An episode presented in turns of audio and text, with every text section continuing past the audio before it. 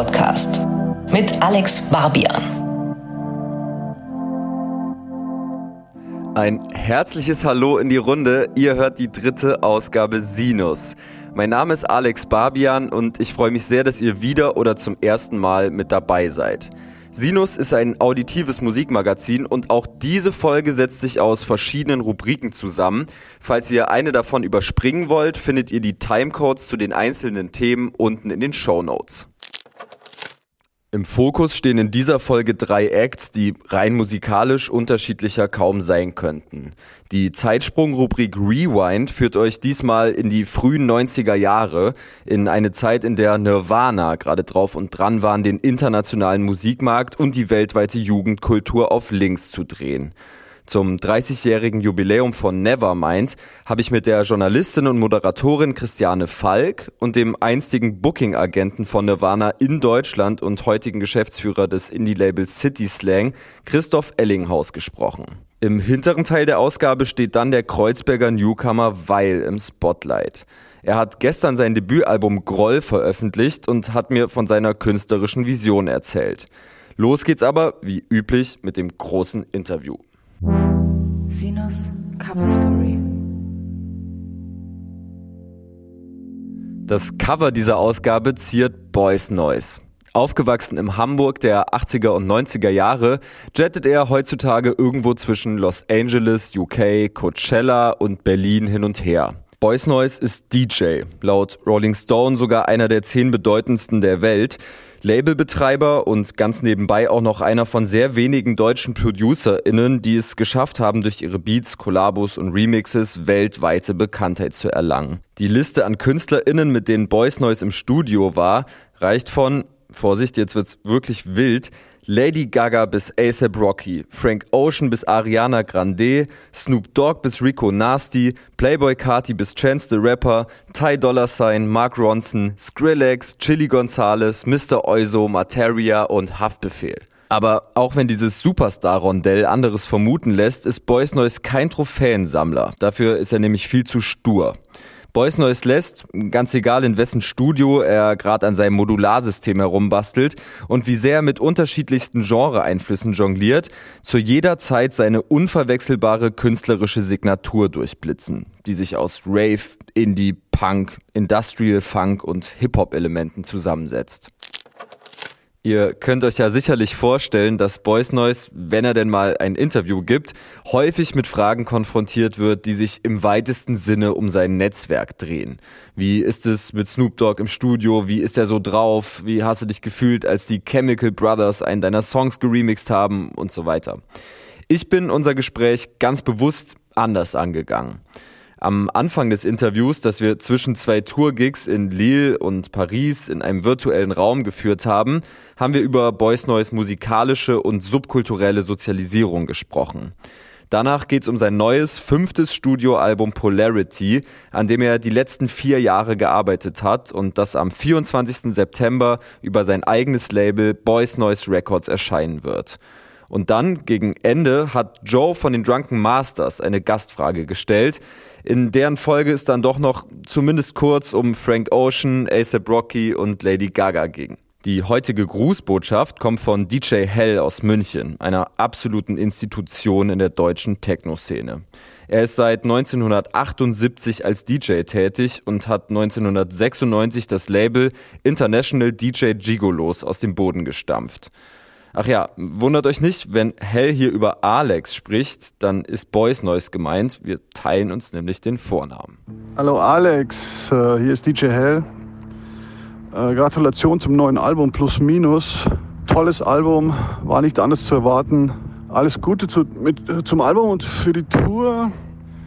Und äh, wusste ja nicht, dass du nach der ersten Boys Noise, Boy Neu, 2004 auf Gigolo, so eine Weltkarriere hinlegst. Ich meine, es war schon, war schon zu vermuten, aber dass du so durchstartest, hat keiner, hat, habe ich nicht gedacht. Aber Gratulation äh, und äh, bis bald mal, Alex, in Berlin hoffentlich.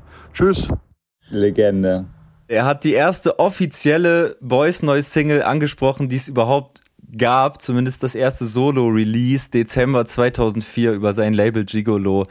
Man kann schon sagen, dass es der Start war für, für deine Solo-Karriere, zumindest als Producer, oder? Absolut. Der war für mich auch echt so einer, ich meine, zu der Zeit, als ich noch im Plattenladen gearbeitet habe, hatte er echt das heißeste Label der Welt.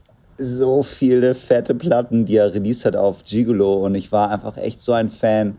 Und meine erste Platte auf International Gigolo zu releasen, war natürlich ein absoluter Traum und äh, hätte ich zu der Zeit halt auch überhaupt nicht gedacht.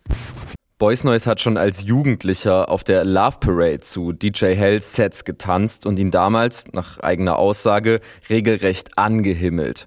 2005, mit Anfang 20 und ein Jahr nach besagter Veröffentlichung auf Gigolo, hat Alex dann sein eigenes Label Boys Noise Records gegründet, das in diesem Jahr seinen 16. Geburtstag feiert. Wir springen jetzt aber erstmal noch ein bisschen weiter in der Zeit zurück zu den allerersten musikalischen Gehversuchen im Leben des Boys Noise. Ich würde erstmal gerne kurz auf deine Roots eingehen, weil ich es unheimlich spannend finde, aus welchen Einflüssen sich so deine Künstleridentität in den Anfangsjahren besonders irgendwie zusammengesetzt hat. Und mir ist jetzt während der Recherchen zu dir, zur neuen Platte, klar geworden, dass du wirklich Glück hattest, weil du in ein wirklich extrem inspirierendes, krasses, popkulturelles, aber auch subkulturelles Momentum reingeboren wurdest und das auch noch wirklich am exakt richtigen Ort. Würdest du mir recht geben, wenn ich sage, dass es äh, ein Stück weit auch ein Privileg war, in den 90er Jahren in, in Hamburg jung gewesen zu sein? Habe ich ehrlich gesagt noch nie so rüber nachgedacht. Ich dachte ehrlich gesagt immer das Gegenteil. Ich dachte immer, ich hätte alles verpasst. Die ganze Musikindustrie äh, verändert sich und ich bin genau zum falschen Zeitpunkt release ich Musik und eigentlich war das aber so. Aber es ist ganz, ganz interessant, das aus der Perspektive zu sehen. Natürlich habe ich so die Musikkultur aus Hamburg auf jeden Fall genossen. Also ich war auf jeden Fall auch zu meinen Jugendjahren auch äh, großer Hip-Hop- und Rap-Fan. Dazu spielt natürlich auch ein paar, da gab es echt coolen Kram auch aus Hamburg. Wobei ich ehrlich gesagt nie so richtig dem deutschen Rap, ich bin da nie so richtig tief reingegangen. Gab auf jeden Fall so die Acts, die Beginner und 1, 2 und so, die Hamburger Schule und so auf jeden Fall. Pudel Club auf jeden Fall auch, so eine Institution ja mittlerweile aus Hamburg, ohne Ende Nächte dort verbracht. Du bist utopisch früh zur Love Parade nach Berlin gefahren. Ich glaube mit zwölf oder so. Warst auch mal Schlagzeuger in der Band. Ich gehe mal davon aus, dass das irgendwie in die Punk-Richtung ging. Hast ja gerade schon erwähnt, viel Zeit im Golden Pudel verbracht, ne? Schon ab Mitte der 90er Jahre dann im Plattenladen gearbeitet. Ich glaube Underground Solution. Ich weiß allerdings nicht, ob es den noch gibt. Und war es dann mit 16 Resident DJ. Also wirklich irgendwie eine riesige Palette irgendwie an musikalischen Einflüssen und so ein Tatendrang, ja.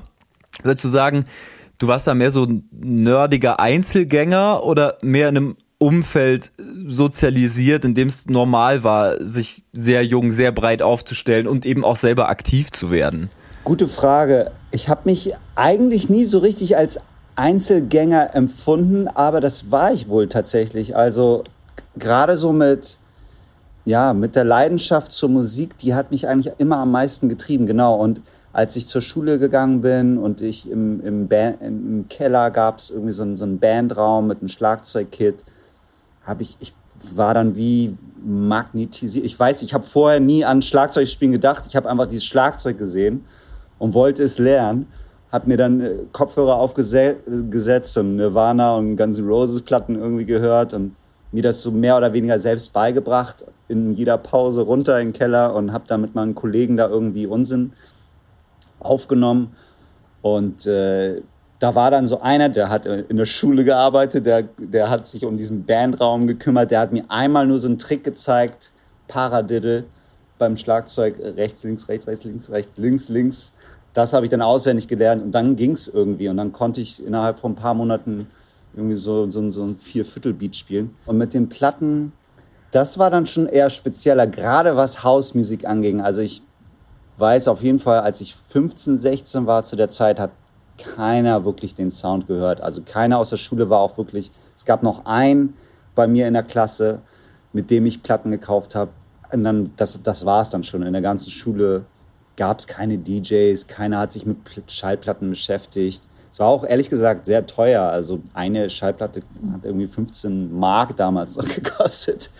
Und äh, man musste da schon eine große Leidenschaft hinter haben. Und, und dann habe ich mich einfach da pudelwohl gefühlt in dieser, im, im, im Plattenladen, in dieser kleinen Community. Das war dann auch Musik, die ich entdeckt habe, bei der ich gedacht habe, ich bin der Einzige, der diese Musik hört. Und das war einfach ein cooles Gefühl. Ich weiß nicht, irgendwie hat mich das, hat mich, habe ich das geliebt.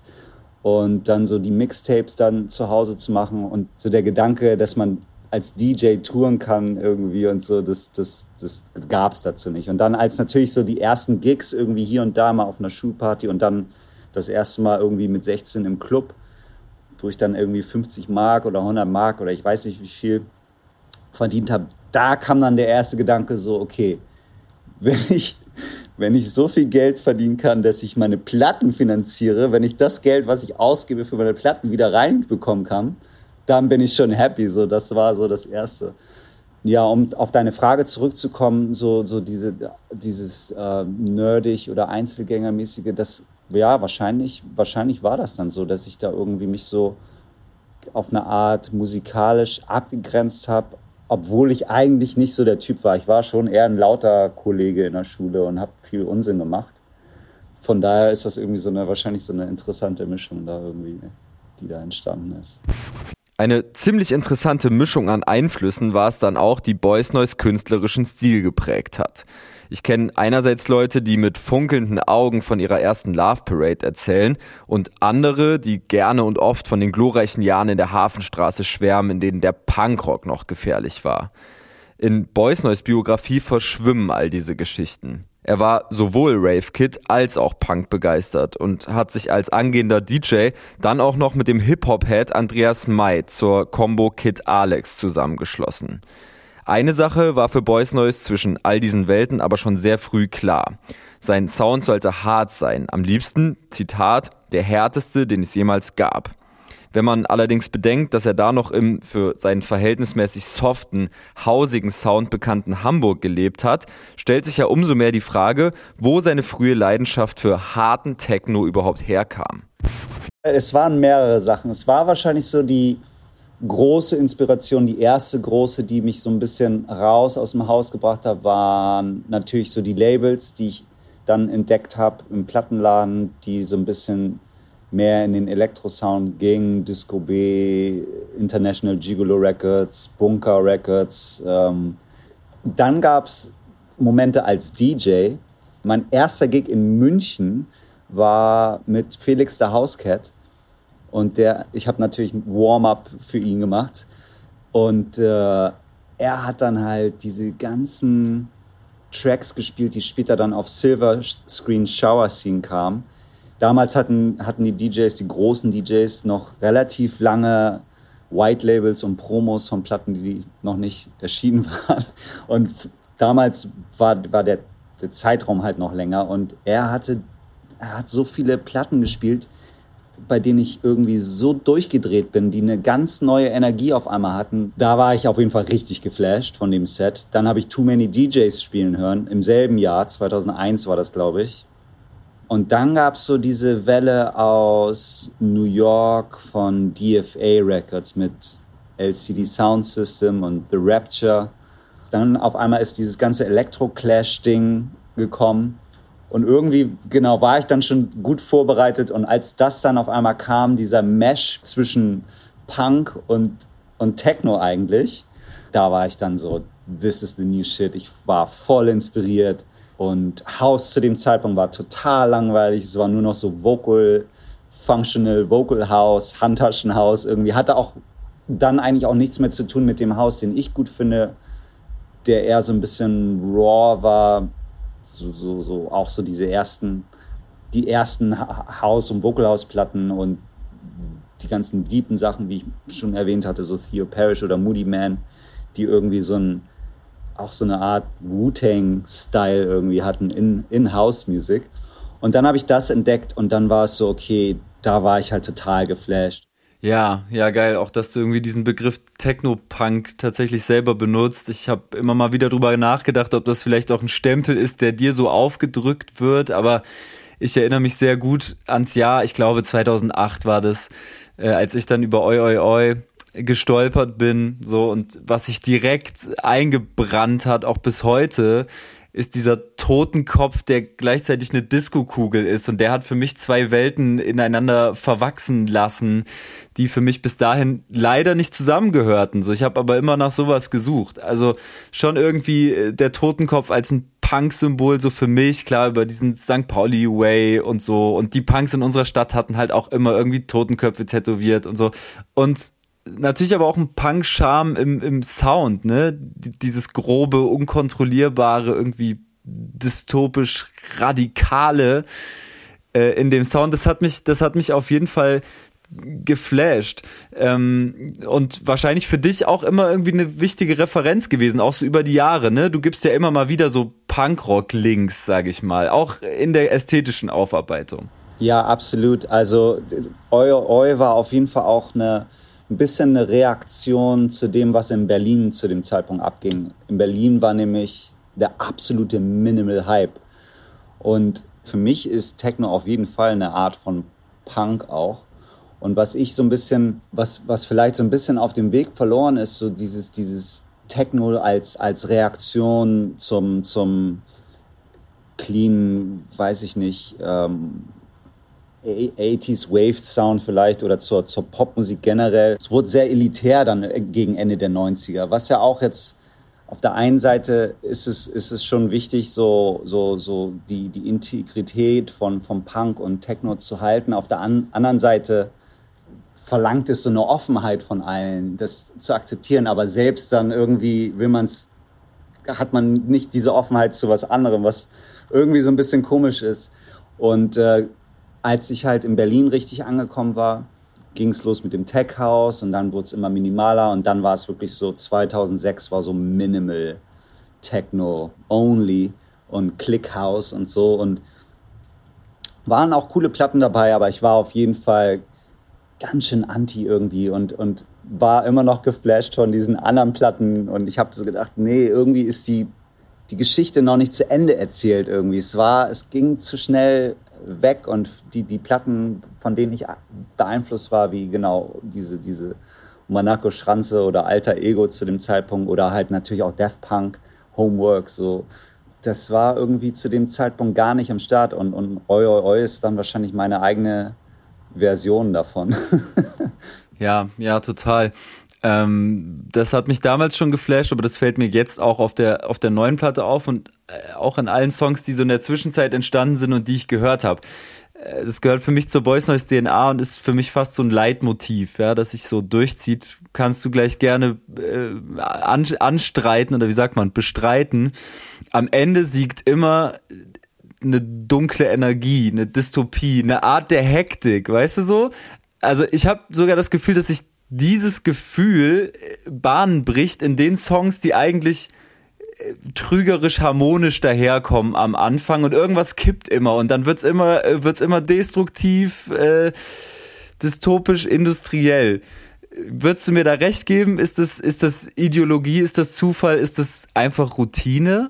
Routine auf jeden Fall nicht weil weil ich habe keine Routine. Ich wünschte manchmal ich hätte eine Routine aber um auf das Musikalische einzugehen, ich, ist schwer zu sagen. Ich selbst könnte es gar nicht so, ich könnte es wahrscheinlich gar nicht so gut beschreiben wie du es. Und wahrscheinlich ist es auch eine Art Subjektivität, die dort herrscht. Aber ich bin auf jeden Fall mein, mein eigener größter Feind manchmal, wenn es darum geht, irgendwie das zu machen, was verlangt ist oder so. Irgendwie, irgendwie habe ich auf jeden Fall immer so eine, so eine Gegenreaktion. Sobald ich irgendwie merke, der Tribe bewegt sich in die Richtung. Irgendwie bin ich dann immer direkt schon so, weiß ich nicht.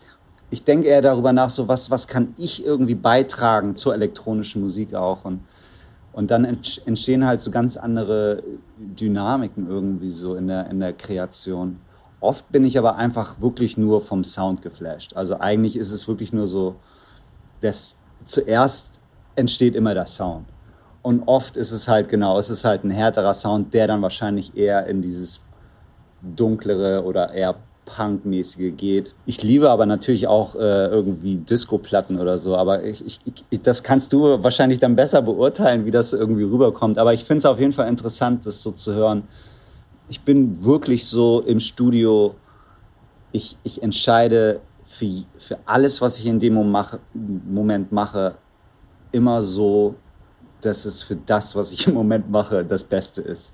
Und das ist fast schon das Gegenteil von einer Routine oder, oder irgendwelchen Presets oder, oder, oder, oder irgendwie einem System, dem man vertrauen kann beim Produzieren oder so, weil ich immer mit einem leeren Blatt anfange, no matter what. So, entweder bei dem Album habe ich das Modularsystem oft benutzt oder fast bei jedem Song und da fange ich auch immer von Null an. Und genauso ist es, wenn ich irgendwie irgendwas remixe oder, oder mit jemandem anfange, Musik zu machen. Das ist auf jeden Fall was, was ich genieße, weil dann kann ich eigentlich fast meiner Intuition am meisten vertrauen, ohne dass die irgendwie gebrochen wird. Und das kann vielleicht auf eine Art als Routine bezeichnet werden, so dass ich eigentlich gar keine Regeln habe. Das Einzige ist wirklich immer nur so, was kann ich machen, was mich selbst triggert, was mich selbst ähm, als, als Produzent irgendwie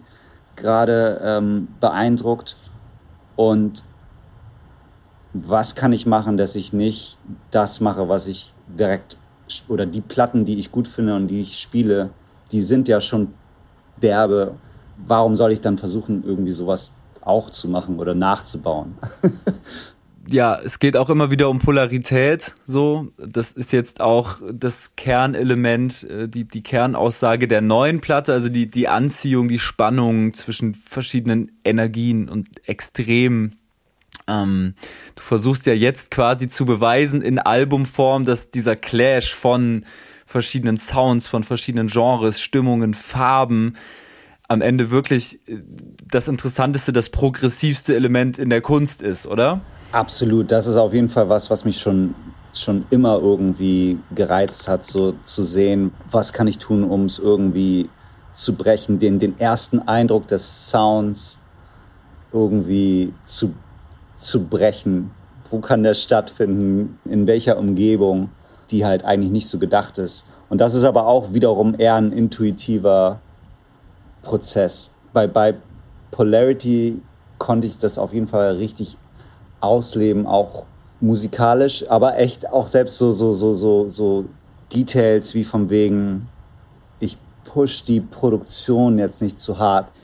Zum Beispiel bei, bei Love and Validation hat man erstmal so generell diese, die, die musikalisch oder die, die Idee von Lou, Kelsey Lou, die eher aus der klassischen Welt kommt und dann genau die, die Musik, die eigentlich gar nichts mit ihr zu tun hat. Wie, wie hört sie sich an auf so einer Musik?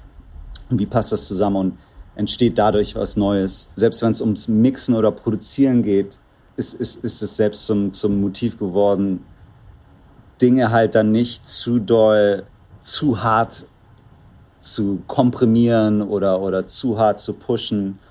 Und selbst da spiele ich so mit so Dynamiken, die in dem Album vorkommen, mit denen ich eigentlich vorher auch nicht so richtig, oder darüber habe ich mir vorher noch nie so richtig Gedanken gemacht. Aber ja, genau, für mich sind da auf jeden Fall ein paar musikalische Fantasien in Erfüllung gegangen. Also ein gutes Beispiel ist auf jeden Fall auch äh, Girl Crush zum Beispiel.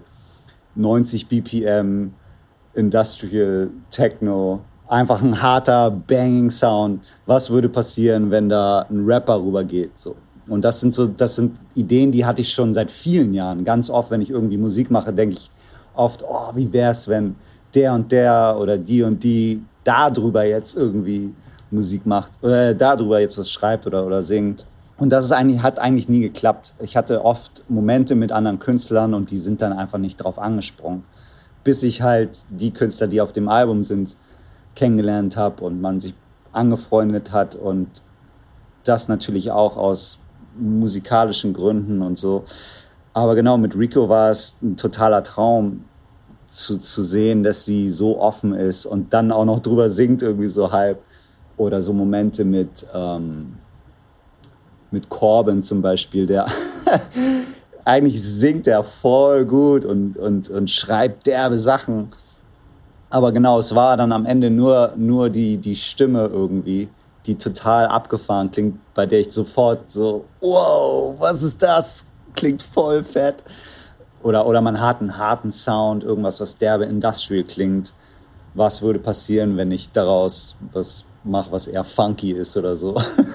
Wie zum Beispiel Polarity oder, oder, oder sogar All I Want. So, das sind so Sounds, die man eigentlich nicht so in dem Kontext hört. Und All I Want wurde auf einmal eine Hausnummer deswegen, weil genau diese, diese Kontraste entstehen. Und, und da finde ich, äh, ist, ist so ein bisschen so die, die, die Magie.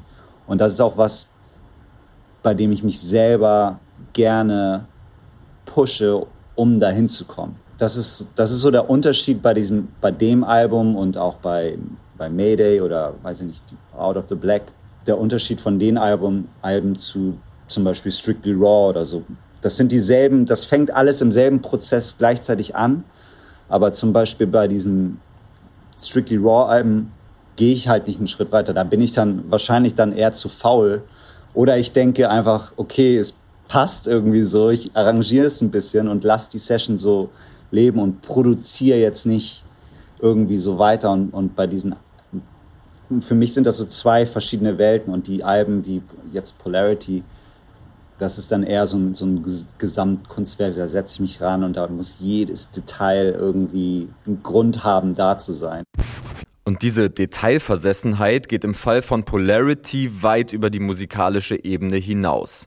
Boys Noise hat ein extrem komplexes Begleitwerk zur Platte erschaffen und erschaffen lassen, das die Auseinandersetzung mit gegensätzlichen Polen, die sich magisch-magnetisch anziehen, auf seine Art weiterdenkt. Einerseits natürlich in Form von Musikvideos, die jeweils ihre ganz eigene Geschichte in ihrer ganz eigenen Ästhetik erzählen und auf den ersten Blick gar nichts miteinander zu tun haben. Andererseits aber auch in Form eines genialen Albumbooklets, für das eine komplette Bild- und Codewelt entwickelt wurde. Für mich ist auf jeden Fall der, der visuelle Aspekt super wichtig. Dass das, genau, das fing an mit Paul Snowden damals, als wir als mir dabei geholfen hat, das Label irgendwie äh, zu designen. Genauso mit dem ersten und zweiten Albumcover. Beim dritten, äh, Out of the Black, hatte ich mit einem japanischen Fine Arts äh, Künstler zusammengearbeitet. Bei Mayday war das Susboy, mit dem ich äh, das Konzept sozusagen und wir sitzen dann wirklich ein Jahr lang und schreiben eine kleine Bibel von dem, was ich ausdrücken möchte, was so die Grundidee ist, wie kann man das zerpflücken. Und mit Polarity ist das wirklich auf die Spitze getrieben und mit einem der, mein, mein Lieblingskünstler heutzutage, Eric Timothy Carlson, von dem ich ein Riesenfan war. Mit dem besitze ich seit anderthalb Jahren und wir, wir reden nur über Polarity. Und Eric hat da auf jeden Fall, ja, fast schon eine neue Sprache entwickelt auf eine Art. Und genau mit den, mit den, mit den Musikvideos ist es immer so ein bisschen schwieriger. Leider hatte ich da auch in der Vergangenheit, ja, Pech würde ich nicht bezeichnen, aber man ist halt, ich bin halt da eher limitiert an dem, wie ich etwas umsetzen kann. Die Idee kann ganz oft äh, gut sein, aber die Umsetzung ist dann halt äh, manchmal nicht dieselbe. Ähm, und das, klar, das hat viele, viele Gründe. Zum einen ist es irgendwie als, als Indie-Artist da irgendwie selbst Musikvideos zu machen. Aber auf der anderen Seite, ähm, die Aussage von Polarity ist auf jeden Fall, geht durch alle Videos, egal wie sie am Ende durch umgesetzt werden. Das war so, das war so das erste eigentlich, was mir wichtig war, dass wir das irgendwie umsetzen können. Es ist halt so ein bisschen schwer für mich als, als Vinyl-Liebhaber, dadurch, dass, dass die, die, die Kunst ja meistens immer auf dem Plattencover äh, präsentiert wird oder auf dem, im Booklet. Ich muss halt eine neue, einen neuen, neuen Weg finden, das zu präsentieren, weil auf Spotify geht es leider nicht. Und Platten hat keiner mehr so richtig. Genauso wenig äh, CDs und genau jetzt geht es halt darum, irgendwie, wie, wie, wie kann man das irgendwie am besten präsentieren. Kurz nach Oi Oi Oi, ich glaube dann 2011 dürfte es gewesen sein, habe ich dich bei Meld gesehen, gab den größten, ich glaube man nennt es Sit-Down, den ich bisher gesehen und erlebt habe auf einem äh, Techno-Konzert, sag ich mal. Und das Konzert hat mich auch deshalb so krass beeindruckt und insofern irgendwie zu meiner Frage, weil ich natürlich davon ausgegangen war, dass du hauptsächlich die Sachen von der Platte spielst, die ich kenne, hast aber nicht gemacht. Das ist bei dir nämlich Prinzipsache, dass du kaum deine eigenen Sachen spielst. Also wenn du es irgendwie umgehen kannst, dann spielt Boys Noise eigentlich nichts von Boys Noise als DJ. Erzähl noch mal ein bisschen. Das ist ja eigentlich auch wahnsinnig. Ja, ja, ich weiß. Ich glaube, ähm, es ist so ein bisschen mein eigenes, meine eigene Grube, die ich mir geschaffen habe, in die ich immer wieder reinfalle, ist wirklich die Musik, die ich release, die manchmal so im Kampf steht mit meinen DJ-Sets. Und es ist, ist, aber es ist halt so, wie es ist. Ich kann daran auch nichts machen. Ich mache halt gerne Tracks und ich sag mal, 50 Prozent davon sind perfekt für einen Club. Ich spiel's, aber 50 Prozent davon mache ich einfach, weil's, weil ich es derbe finde und das muss nicht unbedingt spielbar sein. Das ist erstmal das eine. Und, und dann kommt die Platte raus und Leute hören die Platten und denken dann auch natürlich, das ist das, was ich höre, was von Anfang an schon genau nicht so war. Und das mussten, glaube ich, viele Fans hart akzeptieren, dass sie eben nicht End Down jedes Mal hören, wenn ich irgendwo live spiele, damals zum Beispiel. Was aber viele nicht wissen ist, ich habe die Platte gespielt, als sie noch nicht raus war. Also jedes Mal, wenn ich was fertig mache, spiele ich es direkt. Das, das hat für mich den größten Reiz, nämlich so dieses ehrliche, objektive, diese, diese erste Reaktion zu sehen, die, die, die man bekommt, wenn man was hört, was man nicht kennt und das mitzubekommen, das ist für mich immer das größte und das beste Gefühl. Und wenn es dann natürlich auch abgeht und so, dann, dann weiß man schon, okay, es geht hier irgendwie in die richtige Richtung. Ja, aber ich war, klar, ich spiele dann ab und zu mal hier ein Klassik, aber wie du schon sagst, ich bin dann eher doch der DJ, der, der es liebt, die Platten von anderen Leuten zu spielen. Und genau, ich teste dann meine eigenen so heimlich irgendwie. Über die Jahre bin ich dann so ein bisschen mehr verständnisvoller geworden, glaube ich, so gerade so auf, Festi auf Festivals, wenn es wirklich so ist, Boys Noise als Act irgendwie oder so, keine Ahnung, okay, dann spiele ich auch ab und zu mal hier und da eine Nummer oder die letzte oder die vorletzte oder am Anfang irgendwie, damit die wissen, ich bin irgendwann an. Ich bin auch am meisten, ich glaube, das bekommen auch die Leute mit, wenn ich selbst als DJ auch abgehe oder wenn ich Spaß dran habe, das, das hat dann auch echt einen Effekt. Ich habe das jetzt gerade gestern wieder gemerkt. So, ich habe zwei Stunden aufgelegt und ich habe das gespielt, worauf ich Bock habe und es ging krass ab und es war einfach nur noch so ein Energieaustausch. Und äh, ja genau. Und ich habe die ich habe ein paar Nummern von Polarity auf jeden Fall gespielt. Ähm, aber die sind auch noch nicht released. Wenn ihr die Songs, die auf Polarity zu hören sind, also live erleben wollt, müsst ihr euch sputen. Boys Noise ist noch bis zum 17. Dezember auf Welttournee und spielt zwar vorerst keine Gigs mehr in Deutschland, aber immerhin ein paar in den Niederlanden, in Tschechien und der Schweiz. Kurz vor meinem Interview mit Boys Noise habe ich ziemlich zufällig Joe getroffen. Er ist Mitglied der zweiköpfigen DJ und Producer Crew Drunken Masters, DJ und auch Producer von KIZ und Boys Noise Fan. Netterweise hat er mir eine Gastfrage mitgegeben. Yo, ich bin Joe von den Drunken Masters und ähm, mich würde mal interessieren, du arbeitest ja ziemlich viel mit internationalen Künstlern zusammen, bist aber in Berlin und nicht in LA wie die meisten. Äh, mich würde interessieren, kommen die zu dir und machen die Session mit dir oder arbeitest du viel per Dropbox oder machst du Sessions über FaceTime oder Zoom? Und äh, noch dazu würde mich interessieren, wie sich da der Workflow und die, die, die Arbeit sich verändert haben in den letzten zwei Jahren. Also hast du irgendwie was an deinem äh, generellen Studioalltag geändert? genau. Vielen Dank schon mal für die Antwort und viel Erfolg mit deinem neuen Album.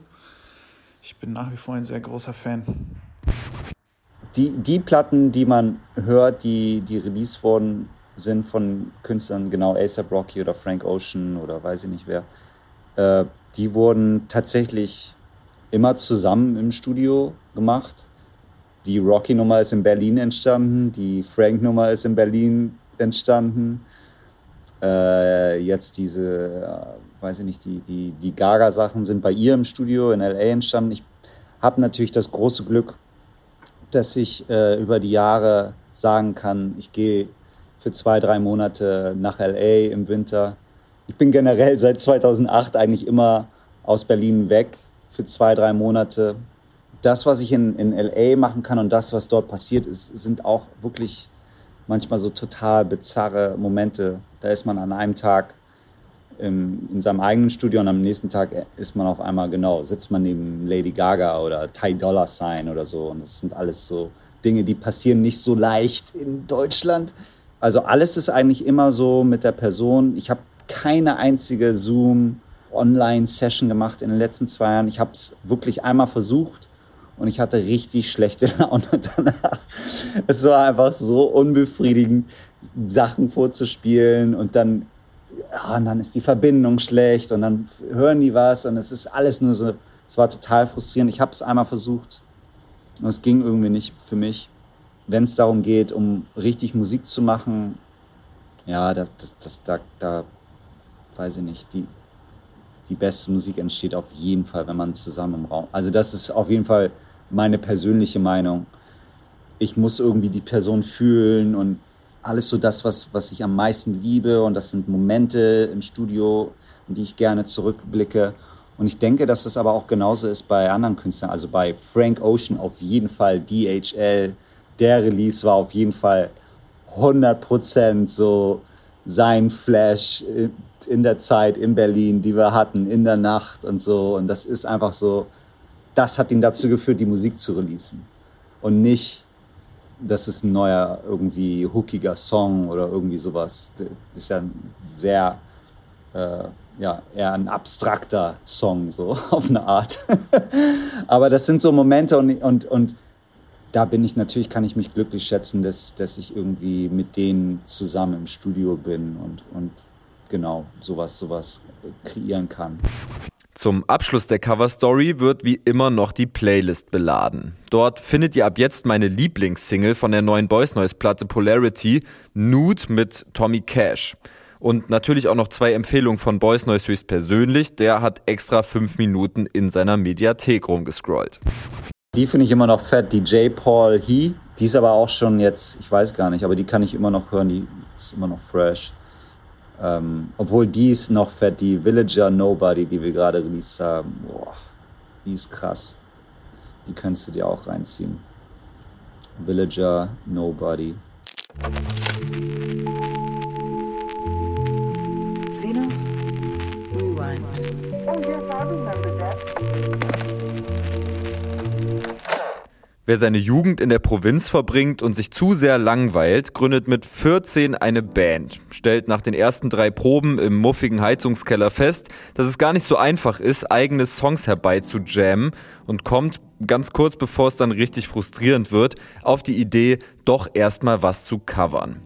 Dann wird sich, das ist so eine Art Gesetz, stundenlang an Smells Like Teen Spirit probiert. Ich glaube, es gibt tatsächlich wenige Bands, die diesen Song nicht schon mal gespielt haben. Und lustigerweise hat das, wie gerade gehört, ja sogar Boys Noise gemacht.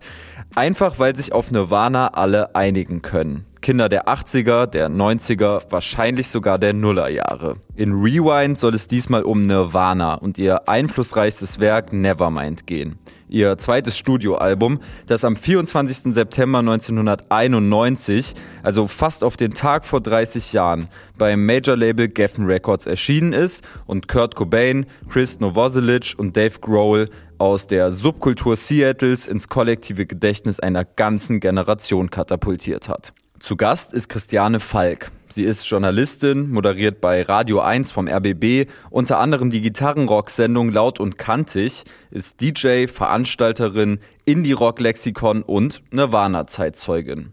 Sie hat mir erzählt, wie sich dieses Nirvana-Momentum für sie damals angefühlt hat. Dann lief irgendwann auf MTV das Video zu Smells Like Teen Spirit und ich dachte nur so, Wahnsinn, was ist das? Ich konnte es auch gar nicht in Worte fassen, was mich daran fasziniert hat, aber dass ich eben total angefixt war, das war sofort klar. Wann ich mir dann genau Nevermind gekauft habe, ich weiß nicht, ob das wirklich schon im, im äh, September 1991 war. Wahrscheinlich ein paar Wochen oder Monate später. Ähm, aber es hat auf jeden Fall äh, bedeutet, äh, dass irgendwie eine neue Phase des Musikhörens für mich losgegangen ist. Also so ein Einstieg in eine neue Musikwelt. Keine Boygroups mehr, diese jungen Typen in Flanellhemden und zerrissenen Jeans, äh, die lange Haare hatten, die die einfach so eine Wildheit ausgeströmt haben, die ich damals in diesem gut behüteten Baden-Baden noch nicht kennengelernt hatte. Und ich weiß, irgendwie wollten wir Teil davon sein. Und so ging es damals vielen jungen Menschen. Nevermind verdrängte in den Albumcharts im Januar 1992 sogar Michael Jackson, gilt vielen als die beste Platte der 90er, ist in ungefähr jeder Best of All Times Albenliste der Welt vermerkt und hat sich weltweit, Stand heute, über 30 Millionen Mal verkauft. Vielleicht könnt ihr euch in etwa vorstellen, wie viele Nachrufe, Analysen, Rezensionen und Hintergrundgeschichten zu diesem Album und ganz besonders zum legendären Covermotiv im Internet herumschwören. Interessanter als die Frage, wie dieses nackte Baby, das da unter Wasser nach einem Geldschein gegriffen hat, als erwachsener Mann aussieht, ist ja, finde ich, die Frage, was Nevermind hinterlassen hat. Warum es selbst 30 Jahre später nachhalt und warum es das Musikgeschäft so übertrieben umgekrempelt hat. Im Rahmen dieses Beitrags habe ich auch ein paar Fragen an Christoph Ellinghaus geschickt. Der ist Gründer und Geschäftsführer des in Berlin ansässigen Labels City Slang. Vor der Labelgründung 1990, also auch noch vor Release von Nevermind, hat Christoph eine Booking-Agentur betrieben und hat die Touren internationaler Indie-Rock-Bands in Deutschland organisiert, betreut und begleitet. Und eine dieser Bands war halt 19, im Sommer 89, war das im Sommer? Nee, das war im November äh, 89, äh, waren halt Nirvana. Die kamen auf eine Package-Tour mit ihren Labelkollegen Tad, damals alle beide auf Sub Pop. Und wir haben ähm, diese Tour durch Deutschland gebucht und das war die Tour zu dem Album Bleach, also ihr Debütalbum, ähm, wo was wir damals alle, also meine die ganzen anderen Bands aus dem Sub Pop Style, also Mudhoney, Soundgarden und so weiter, äh, die waren auch immer auf Tour und die habe ich auch gebucht hier in Deutschland. Und Nirvana waren da, die passten da so rein und die hatten so, äh, es war uns allen klar, dass die so ein bisschen die poppigere Variante waren von diesem ganzen ähm, Seattle-Kram. Christoph, der mit Nirvana schon seit Bleach, also dem deutlich rougheren, auf Low-Level produzierten Vorgängeralbum von Nevermind zu tun hatte, hat's angedeutet. Im Seattle der späten 80er und frühen 90er ging musikalisch so einiges. Der Sound, der sich in dieser Zeit dort entwickelte und den Nirvana dann auf die größtmögliche Bühne transportierten, war quasi eine Form der Verschmelzung aus Punk, Metal und Pop und wurde als Grunge gelabelt. Ich habe Christiane Falk gefragt, wie sie zum Begriff Grunge steht. Grunge. Also ich benutze das Wort, um einzuordnen, weil die, die vielleicht ein bisschen weniger Bescheid wissen, dann eben auch an Bands denken wie Pearl Jam, wie Nirvana, wie Soundgarden und Alice in Chains. Aber allein wenn man jetzt diese vier Bands nimmt, ja, dann klingen ja alle komplett unterschiedlich. Und dann gibt's noch viele andere, sagen wir mal sowas wie die zweite Bundesliga, äh, die man auch dazu zählen kann. Und da ist es eben so, die einen klingen mehr vom Hardrock inspiriert, die anderen mehr vom Punk. Aber es ist schon toll, dass das so ein Sammelbegriff ist, dass von Seattle damals so eine Dynamik ausging, dass ein eher rotziger Sound, der jetzt nicht zwingend nach Perfektion geschielt hat, einfach so populär wurde. Und äh, die Musik und speziell Bands wie Nirvana, Pearl Jam oder Red Hot Chili Peppers, die zwar jetzt nicht Grunge waren, die Chili Peppers, aber eben auch so beliebt, die waren großes Thema bei meinen Freundinnen und mir bei den Jungs in unserer Clique eigentlich auch, aber die hatten schon vorher viel härtere Musik gehört, also auch richtigen Metal. Das war uns damals teilweise echt noch zu krass. Aber durch Nirvana oder Pearl Jam, diese ganzen Bands, sind wir eigentlich dazugestoßen und haben uns vielleicht auch mit den Jungs äh, über Nirvana, Soundgarden vielleicht auch äh, so in der Mitte getroffen. Nirvanas Musik und speziell Nevermind war also eine Art Schnittstelle. Das klang wütend, wie Punkrock eben, war in seiner Destruktivität gleichzeitig aber auch melodiös, detailversessen und hatte irgendwie Pop-Appeal. Dave Grohl, damals Drummer bei Nirvana und heute Frontmann der Foo Fighters und Bassist Chris Novoselic haben dieses Erfolgsrezept in einem Interviewmoment, in dem sie eigentlich gegen den aufkommenden Mainstream-Vorwurf anargumentieren wollten, eigentlich ziemlich gut erklärt. Do you feel that radios may may help you? Do you feel that the the, the music might uh, fit that mainstream thing everybody's talking about?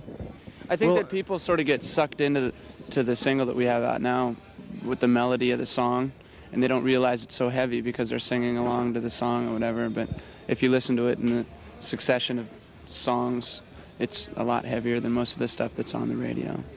There's So- other other bands like breaking into the, like commercial radio and stuff, you know. So we're not just kind of following in, you know. Wave, the new wave gets thrown into the mainstream. They try it again. Härter als das meiste, das zu dieser Zeit im Radio lief, war Nevermind allemal. Nevermind wirkte auch überdurchschnittlich laut, was vor allem daran lag, dass sich im Album sehr ruhige, sanfte, runtergepegelte Parts mit sehr energischen, harten, fast schon manischen Refrains abwechselten, die sich lange aufbauten und dann heftig entluden. Dieser bewusste Laut-Leise-Effekt ist besonders gut in Lithium, Stay Away oder In Bloom zu erkennen. Nevermind war ein Album mit einer absurden Hitdichte. Das waren 50 Minuten Hochspannung. Das Soundbild war von Rückkopplung, Verzerrung, aber vor allem auch von Hall geprägt, was nicht zuletzt mit dem Raum in den Sound City Studios zu tun hatte, in denen das Album in Zusammenarbeit mit Produzent Butch Wig aufgenommen wurde. Irgendwie klang das alles, als wäre es in einer Kirche aufgenommen worden. Diese fräsenden Gitarren nehmen sehr viel Raum ein, das Schlagzeug klingt schwer und trotzdem irgendwie clean. Dieses Durchbruchsalbum von Nirvana war natürlich ein super produziertes Werk.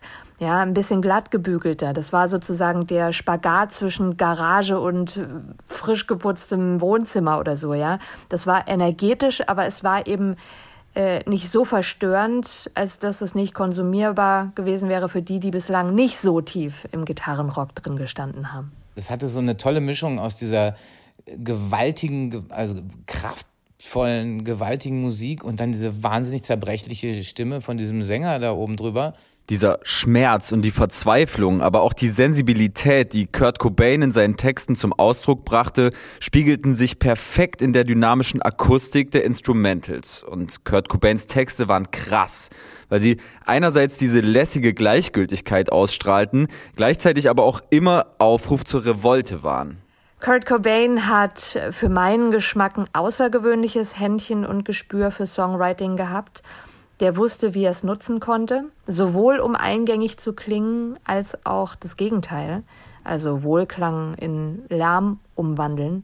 30 Jahre später ist es besonders für Nachgeborene wie mich schwer, Nirvana im Jahr 1991 von der kommerziellen Ausschlachtung der Band nach ihrer Auflösung zu trennen.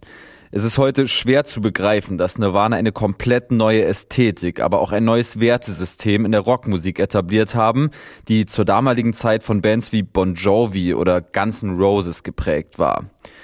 Nirvana haben die Attitüde der Rockbands aus den 80er Jahren verachtet. Diese hypermännlichen, starken Macho-Rocker mit Lederhosen und Lederkutten, für die Frauen maximal Groupies waren. Kurt Cobain, generell mehr der Typ von nebenan als der schillernd perfekte Superstar, inszenierte sich auch in Abgrenzung gegenüber den Helden der 80er absichtlich unmännlich und androgyn, sang offen über seine Gefühle und trug eine neue Form der Empfindsamkeit in eine Szene, in der hart sein bis dahin cool sein bedeutete. Damit haben Nirvana die weltweite Jugendkultur in ihrem Lifestyle beeinflusst und auch auf eine subtile Art repolitisiert, mit linken Themenwelten und nicht zuletzt mit feministischen Ansätzen. Vor Nirvana war MTV im Grunde genommen, wenn es um Rock-Sachen gab, dann gab es da nur so Pudelrock. Da gab es Guns N' Roses, da gab es acht Minuten November Rain Videos und Regen und Models und ich weiß nicht was. Und dann kam Nirvana und dann gab es Anarcho-Cheerleader und ja, also das hat MTV und nach und nach dann auch das Radio komplett verändert. Wie bei allem gab es da natürlich Plattenfirmen und Bands, die versucht haben, das zu kopieren oder nachzuspielen, die irgendwie auf den Hype aufspringen wollten. Jetzt waren die plötzlich die erfolgreichste Band der Welt. Und die Majors haben natürlich geguckt, oh mein Gott, was gibt's in dem Bereich noch zu holen? Wo sind die nächsten Nirvana? Und haben damals tatsächlich alles gesigned, was irgendwie lange, fettige Haare hatte, eine Gitarre halten konnte, am besten aus Seattle kam und nicht bei drei auf dem Baum war. Und ähm, es gibt viele Bands in der Zeit, die sind nach Seattle gezogen, um entdeckt zu werden. So peinlich es ist, aber es, ist, es stimmt. Naja, und dann kam dieses neue äh, Format, Alternative Rock wurde dann kreiert. Dann gab es ganze Radiostationen, die haben, die sind umgestiegen von, was ich, ganz von Pudelrock halt, von äh, Poison und, äh, und äh, ihr Motley Crew und äh, wie, was sie alles gespielt haben. Plötzlich wo haben sie ähm, Soundgarden, Nirvana, Alice in Chains, Screaming Trees und natürlich Pearl Jam rauf und runter gespielt. Es gab Musikmagazine, die gab es vorher nicht, die haben sich mehr oder weniger zu der Zeit gegründet. Visions ist ein typisches Beispiel dafür, was Alternative Rock äh, im Print äh, gemacht hat. Es wurde also ein Megatrend und im Grunde genommen hat Nevermind dafür gesorgt, dass eine richtige Wachablösung stand, äh, stattgefunden hat. Diese ganzen aufgebauschten Pudelrock-Bands waren im Grunde genommen danach mehr oder weniger weg vom Fenster. Guns N' Roses geht mal aus dem Weg. Hier kommt Grunge. Und nicht, dass irgendeine dieser Bands jemals gesagt hätte, wir machen Grunge. Das wurde ihnen ja so aufgeklebt, das Etikett. Aber Grunge war halt das neue Ding. Bis hin zu RTL 2 Modeschauen mit zerrissenen Baumfällerhemden. Das gab's alles. Und Kurt Cobain, der unfreiwillige Anführer dieses Movements, der sich keine drei Jahre nach Veröffentlichung von Nevermind im April 1994 das Leben nahm, ist ein Vorbild für alle nachfolgenden MusikerInnen-Generationen geworden. Lana Del Rey, Jay-Z, Kendrick Lamar, Eminem oder Lil Peep. Sie alle haben Kurt Cobain als wichtige Inspirationsquelle benannt und auf ihre jeweilige Art weitergedacht, was Nirvana hinterlassen haben kantige Popmusik, die von einem präzisen Melodienverständnis lebt, diese aufrichtigen Texte, auch das kritische Hinterfragen von Erfolg.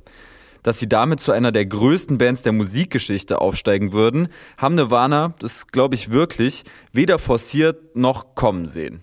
We had that sort of do-it-yourself punk rock ethic that we all shared. I don't think it would have worked if one person didn't have that. I mean, honestly, there was hardly any career ambition at all. We knew that there was no way we could be the biggest band in the world. We just wanted to play. Nevermind hat besonders Kurt Cobain zu einer Orientierungsfigur, einem Idol und einem diffusen Symbol der Rebellion gemacht. Ihm selbst hat das alles definitiv nicht gut getan. Er war ein Musiknerd. Er wollte auch berühmt werden, das darf man nicht vergessen. Ich glaube, ihm war einfach nur nicht klar, in welche Dimensionen ihm das Ganze schießen würde. Also einer, der äh, Drogen nimmt, äh, harte Drogen und das konstant, der kann natürlich mit so einem heftigen Lebenswandel, wie er ihn dann mit Nirvana nach Nevermind führen musste, nicht umgehen. Also da waren vielleicht einfach äh, nicht die Leute da, die gesagt haben, so jetzt mal ein Jahr Sendepause. Und rückblickend würde ich sagen, er hat für Nevermind wirklich Pop-Perlen geschrieben, Pop-Perlen in einem Rockgewand und auf dem Nachfolgealbum dann das Gegenteil gezeigt. Und zwar auch, weil er es wollte. Das war dann viel rauer, das war unbequemer. Das war der musikalische Mittelfinger für die, die noch ein zweites Nevermind hören wollten. Der Kritiker Klaus Walter hat mal gesagt, Kurt Cobain hat den Rock, den er eigentlich töten wollte, gerettet. Stattdessen hat der Rock ihn, Kurt Cobain, getötet. Ich finde, das trifft es ganz gut. Und mit Nevermind verhält es sich ähnlich paradox. Dieses Album hat eine weitere Gegenkultur zum Mainstream gemacht, sogar mehr noch, denn nach Nevermind waren die Grenzen zwischen Untergrund und Mainstream generell nicht mehr so klar zu bestimmen wie davor. Nevermind hat Indie-Rock aus der Subkultur gezerrt und das hatte im Laufe der Geschichte sicherlich positive und negative Auswirkungen. Nevermind hat so richtig alles verändert. Danach war nichts mehr, wie es vorher war. Ähm, es kamen natürlich auch unendlich viele Kackbands dabei raus. Weiß ich nicht, wenn ich noch an Bush und Stone Temple Pilots denke. Oh mein Gott, ich möchte gar nicht drüber nachdenken. Ja, so war das damals, kurz nach dem Krieg. Auf die Sinus-Playlist packe ich zum 30-jährigen Jubiläum von Nevermind Territorial Pissings. Es lohnt sich aber natürlich auch, das ganze Album anzuhören, falls ihr das noch nie gemacht haben solltet. Bei mir ist es so, ich habe äh, immer meine Liebe zu Nirvana bewahrt, also jetzt dann 30 Jahre lang, habe sie immer mal mehr, mal weniger gehört. Und ähm, schön dabei ist, ich habe mich wirklich nie satt gehört. Also selbst äh, Smells Like Teen Spirit, der überall lief und der natürlich irgendwann auch mal satt gehört war, den habe ich nach einer Weile wieder mit Begeisterung hören können es ist ein Überlied. Es ist äh, ein Überlied von einer Ausnahmeband. Jetzt kann man philosophieren, wie lange Nirvana noch so gut gewesen wären, wie lange Kurt Cobain noch so gute Lieder geschrieben hätte oder vielleicht auch authentische. Aber wir müssen darüber gar nicht diskutieren, denn Kurt Cobain ist tot und es gibt ein überschaubares musikalisches Erbe. Ich würde sagen, hört's an, feiert's. Dieser letzte O-Ton von Christiane Falk wäre ja eigentlich ein perfekter Abschluss für diesen Beitrag. Aber Christoph Ellinghaus hat noch zwei Nirvana-Tour-Anekdoten erzählt, die ich euch einfach nicht vorenthalten will, weil das Musikgeschichte ist. Let's go. Auf vielen Konzerten haben sie einfach ihre Instrumente und ihr Schlagzeug und ihre, ihre Sachen in Schutt und Asche gelegt. Das war schon immer ein Kampf. Der Tourmanager musste morgens immer in irgendwelche Musikläden fahren und gebrauchte Gitarren kaufen oder äh, Verstärker oder Schlag, meistens Schlagzeugteile. Meistens sprang Kurt irgendwann ins Schlagzeug und zerlegte alles. Äh, das war schon echt recht wild und diese, diese, diese Destrukt, dieses destruktive Element wurde fantastisch auf der Bühne ausgetobt. Das, hat, das war schon sehr faszinierend. Eine andere schöne Geschichte war, sie haben in Berlin am möchte jetzt nicht lügen, am 10. oder 11. November 1989 gespielt, also zwei Tage nach dem Fall der Mauer. Das heißt, diese, ähm, diese Transitstrecke, und die kamen aus Bielefeld oder Hannover oder irgendwo da, und diese Transitstrecke nach Berlin war komplett verstopft mit Trabis und Nirvana mittendrin. Und die haben für diese Reise, die glaube ich dreieinhalb, vier Stunden hätte dauern sollen, knappe zwölf gebraucht und knapp uns so gerade geschafft, um ihr Konzert zu spielen. Und die waren natürlich total genervt, weil sie haben zwölf Stunden in diesem stinkenden Van gesessen, äh, waren umgeben von Trabants und äh, kamen hier an und waren echt richtig angefressen. Und wir konnten ihnen dann auch nur, wir konnten ihnen dann auch nur erklären, hey, ihr seid hier, hier wird gerade Geschichte gemacht. Aber das war nicht so wichtig. Ähm, sie wollten ihr Konzert spielen. Und das haben sie dann auch gemacht. Und da waren 227 Zahlende statt der erwarteten 500, 600, mit denen wir eigentlich geplant hatten. Aber die Party war halt woanders, nämlich am Brandenburger Tor an dem Abenden. Also das war schon auch lustig. Sinus Spotlight.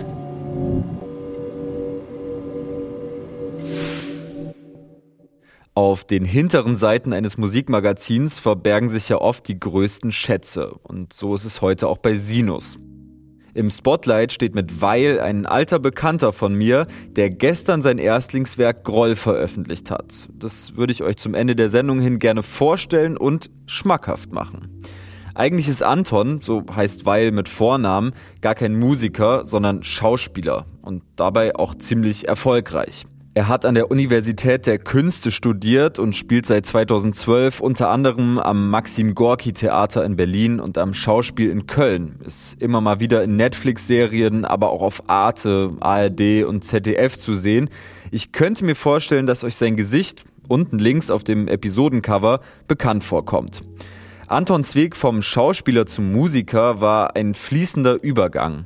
Während des Studiums hat er Johannes Aue von der Band Milliarden kennengelernt. Der hat ihn getrimmt und motiviert, erste eigene Texte zu schreiben. Irgendwann hat Anton an der Neuköllner Oper das Album Stadtaffe, über das wir ja in der ersten Folge Sinus gesprochen haben, als Musical gespielt und dabei Peter Fox und Nicola Rost von La Ing getroffen. Der hatte dann seine Texte gezeigt, woraufhin sie ihn bestärkt hat, das Zeug auch rauszubringen. Bis dahin hatte Anton lange Zeit damit gehadert, diesen Schritt zu gehen. Über seinen Bekannten DJ V Räter, kennt ihr vielleicht über Fat Tony, landeten seine Demos einige Zeit später beim Producer-Duo Dienst und Schulter aus Köln. Die wiederum produzieren für Gold Roger, Lugardi und Nine, Yesin und andere Leute. Und dann war so, ey, die haben Bock, sich mal mit dir zu connecten, macht mal was aus. Dann haben wir telefoniert und äh, ja, es hat eigentlich gut gefunkt und ich meinte, ja, klar, lass mal treffen. Die waren, komm nach Köln, wir machen ein bisschen Session, gucken, ob wir irgendwie zusammen viben. Ähm, und ich habe das dann so ein bisschen noch hingeschoben, weil ich dachte, oh Gott, jetzt wieder neuen Leuten zeigen, was man da so im Privaten schreibt und so unsicher sein vor anderen Dudes, die ich nicht kenne. Oh, nicht das, nicht das Einfachste aber hab dann auch gemerkt, so, was hast du zu verlieren? Mach es halt, wenn es scheiße ist, kennst du Leute aus dem Theater in Köln, pennst bei denen und fährst morgen wieder zurück. Und dann war ich auch so, ja, krass, dieses Hinhalten, soll man das jetzt machen oder nicht, ist nur Angst. Es ist nur Angst vor Ablehnung, vor ist das nicht gut genug, bin ich nicht professionell genug, ist es zu spät mit Musik zu starten. Ähm, und dann bin ich da hingefahren und ja, von Sekunde eins an war es super sweet. Die haben mich da abgeholt in ihrer kleinen Karre und wir haben eigentlich connected sofort über, was man alles so abseits von Rap hört. Und das war total befreiend, weil die natürlich aus dem Rap kommend, aber auch voll Bock haben, da wegzugehen, viel mehr mit Gitarren zu machen. Und ich denen auch irgendwie, ja, Beispiele aus Tonsteine Scherben, Toten Hosen, Limp Bizkit habe ich viel für das Album auch gezeigt. So den zeigen konnte und man einfach irgendwie verstanden hat, was der Vibe ist. So. Und das, ja, war dann ein Traum.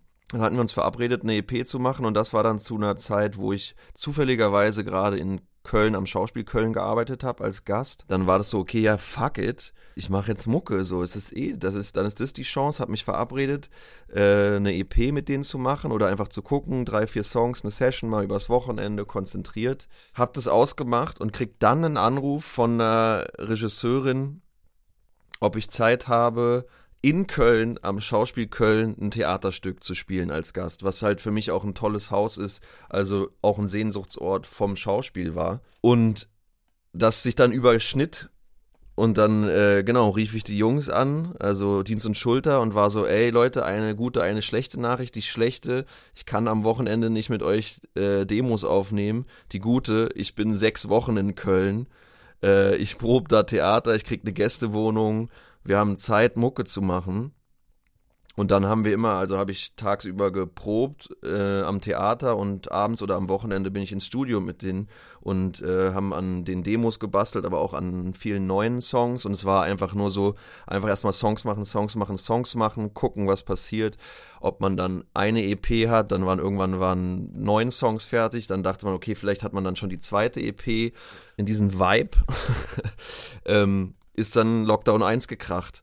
Zwei Wochen vor Premiere war klar, Stopp, nichts geht mehr, alle fahren nach Hause, keine Ahnung, wann es hier weitergeht.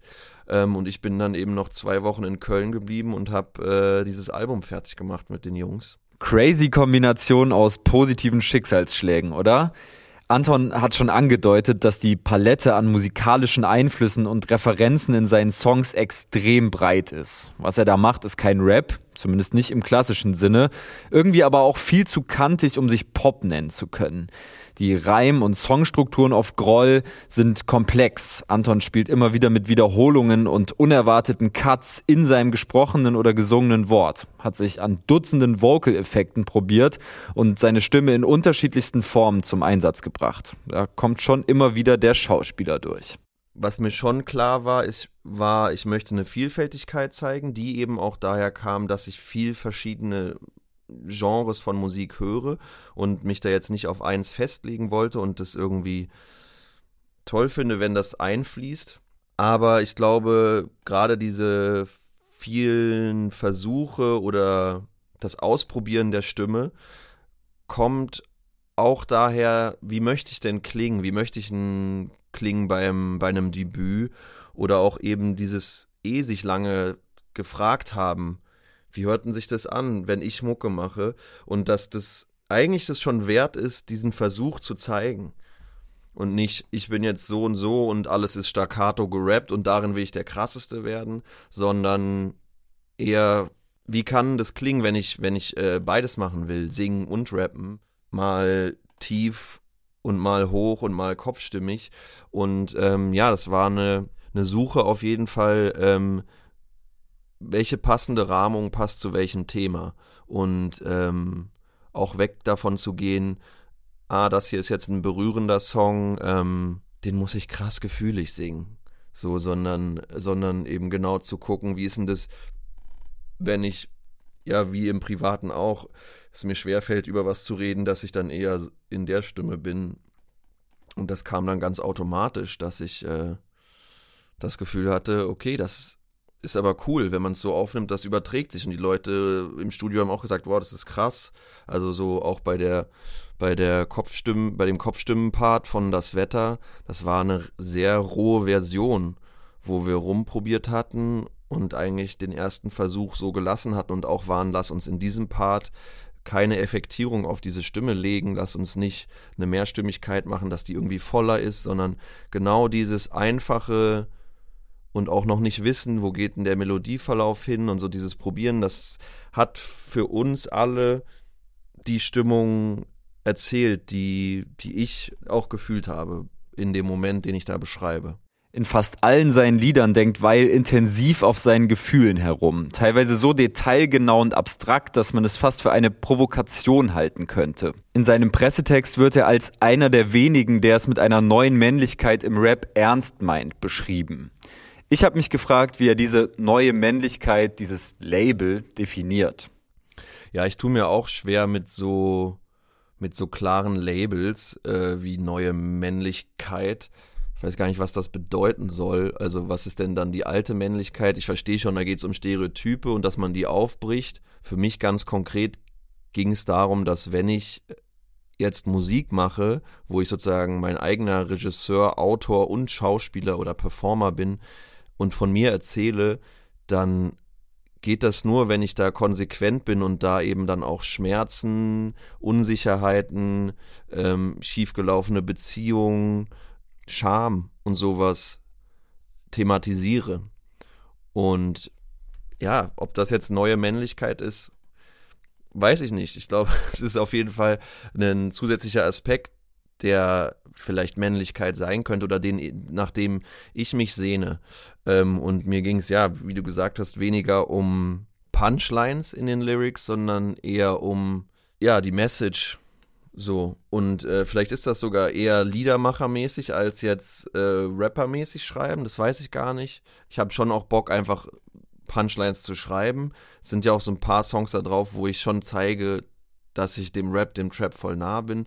Aber selbst da ist es mir dann wichtig, irgendwie mit diesem Stereotyp zu brechen. Also dann ist es ein Song nicht darüber, dass ich krass viel Geld habe, sondern dass ich eher derjenige bin, der kein Geld hat und die anderen anpumpt. Ähm, dass ich ja auf der Straße eher von den harten Jungs gegrüßt werde und die mir Kleingeld zuwerfen, als dass ich der krasse Einschüchterer bin. Ich mag solche Bilder zu brechen, weil das für mich eine Welt aufmacht, in der ich leben will, in der ich mich wohler fühle. Auch so Sachen wie, dass ich sage, du Bube, ich Dame. Da gibt's lauter so kleine Andeutungen, dass ich Lust habe, Männlichkeit oder, oder, oder Sexualität irgendwie anders anzufassen. Ich habe da jetzt gar nicht so, ich habe da jetzt nicht die Fahne in der Hand und bin in der ersten Reihe, das gar nicht, aber ich habe das Gefühl, ja, eine gewisse Politisierung und Reflektiertheit und führt dazu, ähm, dass ich, dass ich das so begreife. Und ich finde es spannend, wenn, wenn, ja, Sexualität als fluide angesehen wird, zum Beispiel, und das dann eben nicht ein, ein hängen gebliebener Song ist, der auf einer Demo läuft, sondern irgendwie ein krasser Popsong, der funktioniert. Aber irgendwann merkst du, warte mal, ist er jetzt in der Perspektive, in der männlichen oder in der weiblichen Perspektive oder äh, wovon redet er? Oder ähm, geht es da gar nicht um eine Frau. Warum denke ich, dass er eine, um eine Frau, um eine Frauenbeziehung redet, nur weil er ein Mann ist? Vielleicht ist gar keine heteronormative Beziehung. Und die Essenz der Platte, während andere RapperInnen darüber rappen, was sie haben, erzählt Weil meistens von dem, was er nicht hat. Weil vermisst immer irgendwas. Die Revolution, Geld, alte WeggefährtInnen. Aber auch natürlich nochmal auf einem ganz anderen emotionalen Level seine verstorbene Mutter, an die er sich im Song Das Wetter erinnert. Zu diesem Song gibt es, wie zu insgesamt sieben Songs auf dem Album, ein wahnsinnig gutes Video, in dem dann eben doch wieder Filmszenen und Musik zusammenfinden. Das war für mich relativ naheliegend, dass wenn ich was musikalisch mache, ich natürlich auch die visuelle Welt mitdenke und ich da große Lust habe, in gewisser Weise ja auch dann das spielen zu können, was ich sonst vielleicht nicht spielen darf oder was mir gefällt äh, und mitformen kann, wie ich als, als Musiker wahrgenommen werde. Und die erste Herangehensweise war immer, okay, ich will für jedes Video ein klares Konzept haben, ich will nicht so ein, ich performe einfach nur, ähm, weil dann ist so, okay, dann braucht es auch kein, kein Video zwingend, sondern ich hatte schon immer den Drang, mit einem Video was Bestimmtes zu erzählen. Und da war dann die erste Herangehensweise, okay, was hat man für coole Ideen und wie kann man sie günstig umsetzen? Also jede gute Idee kannst du mit einem 100.000 Video ultra krass machen, aber im Idealfall auch mit 0 Euro oder 300 Euro geil machen und dann hat es eben genau dieses Sympathische, was ich mochte, weil ich eben nicht das Gefühl habe, wenn ich was entdecke und es ist schon mega Hochglanz und äh, ah, der ist übrigens bei dem und dem Label und hier, dann denke ich so, hä, aber wie ist denn der gewachsen? Wo kommt denn der her? Das riecht für mich dann immer so nach Industry Plant. Und äh, ich mag das, wenn, ja, wenn man so beim Entstehen zugucken kann. Erstmal zeige ich die Welt, erstmal zeige ich mich, zeige mein, meinen Alltag, wo ich lebe, wo ich stattfinde, weil davon erzählen auch die Songs. Die sind einfach Kreuzberg, die sind Berlin oder eben ja dieses Alleine sein in der Großstadt, sich verlieren in der Großstadt so und äh, dafür Bilder zu finden und auch ein Bild zu finden für wer bin ich denn, wenn ich jetzt nicht der harte Rapper bin und yo yo yo und äh, Gangzeichen in die Kamera mache so wie kann man denn da performen wie man da performen kann, hat Weil in seinen Videos gezeigt. Am besten gefällt mir das gestern, also am Release-Tag des Albums, erschienene Video zu Chaos. Das ist auch der Song von Weil, den ihr ab jetzt in der Sinus-Playlist findet. Dort lege ich zusätzlich die neue Single von Casper, Alles war schön und nichts tat weh, und Feels, ein Lied aus der Debüt-EP von Powerplush ab, das mir sehr gut gefallen hat. Und damit sind wir am Ende der dritten Episode Sinus angekommen. Wenn ihr Ideen, Anregungen oder Feedback habt, schreibt mir sehr gerne auf Instagram oder Twitter. Erzählt euren Freundinnen von Sinus und folgt den Sinus-Accounts auf dem Streamingdienst eures Vertrauens und gerne auch der Sinus-Playlist auf Spotify. Sinus, die Playlist zum Podcast. Aktiviert die Glocke, teilt und so weiter und so fort. Danke an den Zeitmagazin-Newsletter laut.de und Thema Takt, die über den Sinus Lounge berichtet haben. Und danke an all die Leute, ohne die Sinus in seiner jetzigen Form gar nicht erst möglich gewesen wäre. Das Sounddesign und die Jingles hat Josie Miller gemacht. Das Cover-Layout und das Sinus-Logo stammen von Coco Meurer. Den Intro-Jingle hat Vivian Perkovic eingesprochen. Das Sinus-Cover-Foto hat Greta Baumann geschossen. Danke an Boys Noise, Weil, Christoph Ellinghaus, Christiane Falk, DJ Hell, Joe von den Drunken Masters, Merle Aguilar und Check Your Head. Wir hören uns wieder in zwei Wochen mit neuen Themen und neuen Gästen. Mein Name ist Alex Barbian und ich bedanke mich fürs Zuhören.